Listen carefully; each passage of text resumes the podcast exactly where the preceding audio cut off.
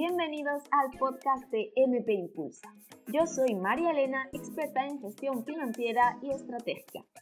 Aquí hablamos de negocios bien hechos. Sí, sí, de negocios que crezcan y a la misma vez nos permitan conseguir la vida que deseamos.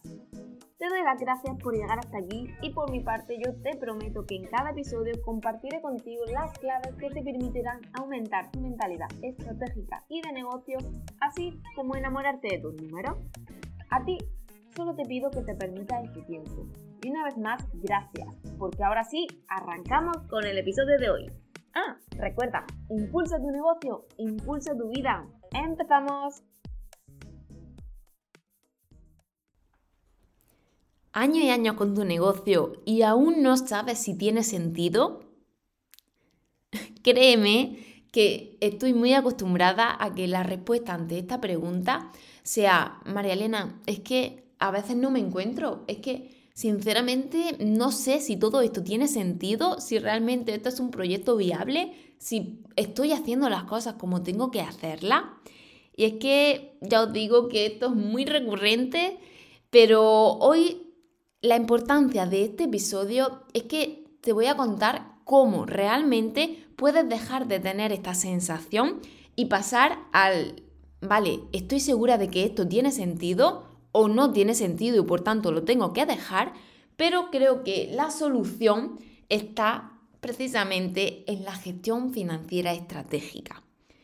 Y es que esta gestión financiera estratégica te puede permitir montar la estructura de negocio y cuando hablo de estructura de negocio te estoy hablando de en qué porcentajes te estás moviendo, tanto a nivel de márgenes como a nivel de rentabilidad que realmente te interesa en cada momento, te permite ver las consecuencias de qué vender y en qué momento. Y eso es montar esta estructura de negocio que realmente te va a permitirlo de ver de manera global y por tanto te va a dar la solución a la pregunta de esto tiene sentido o no tiene sentido. Y es que cuando yo hablo de gestión financiera estratégica, ya sabéis que mm, a mí me encanta este tema, pero no es simplemente por lo que realmente da, sino por todo lo que puede llegar a dar. Es que esto es una carrera en la que vamos inmersa en ella y sin embargo nos pasamos nuestro día a día ejecutando las tareas que pensamos que sí tienen sentido dentro de nuestro negocio, pero nunca paramos a analizar si realmente tiene o no sentido. La gestión financiera te permite eso, te permite ver las líneas de negocio que sí y que no, a nivel tanto de rentabilidad como de márgenes y sobre todo la estrategia de precios que tienes que seguir. Como sabéis, un mismo servicio o un mismo producto puede ser rentable para una empresa y para otra no. Y diréis, Marilena, ¿cómo es eso? Si realmente es el mismo producto el mismo servicio, ¿cómo es posible que en una empresa sea rentable y en otra no? Bien, sinceramente esto viene por la estructura de negocio que hay detrás. No todos los negocios tienen la misma estructura de costes. Es decir, no todo el mundo puede permitirse hacer ciertas inversiones y sobre todo no todo el mundo puede permitirse el tener ciertos gastos al mes, al año no todo el mundo.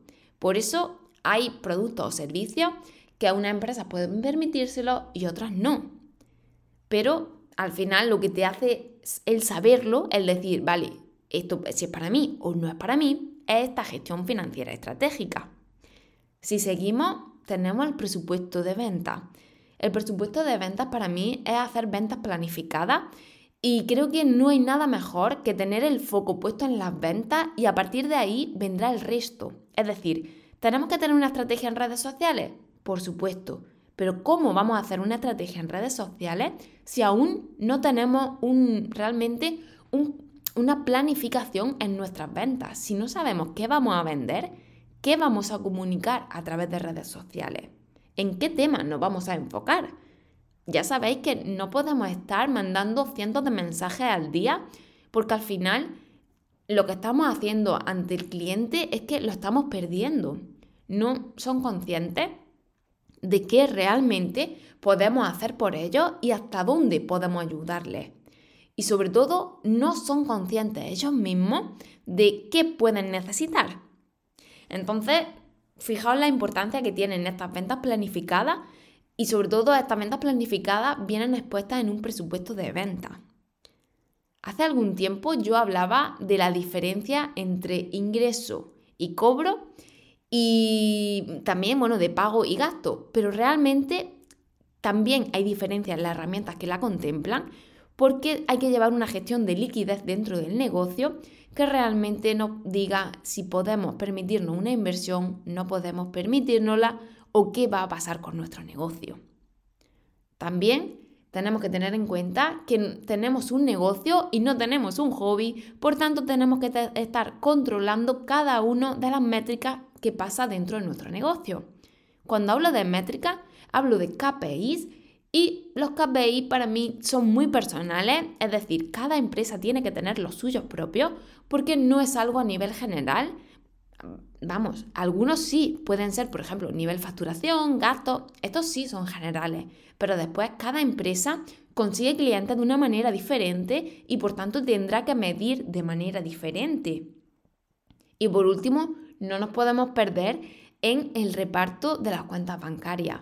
Recuerda que tú no eres tu negocio. Tu negocio en sí es un ente que tiene que tener a su misma vez dividida por cuentas bancarias porque no puede gastarse el dinero de los impuestos, no puede gastarse el dinero del beneficio, no puede gastarse cualquier otro dinero que no corresponda a la cuenta de gasto en este caso. Entonces, realmente creo que esto es lo que sí te permite que lleves años y años con tu negocio y a la pregunta de si tiene sentido o no tiene sentido, respondas que sí o que no y al final te ayude a tomar una decisión.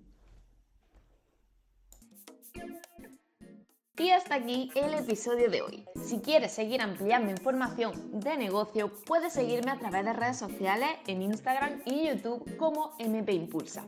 Gracias por tu tiempo y por querer impulsar tu negocio y tu vida. Nos vemos en el siguiente.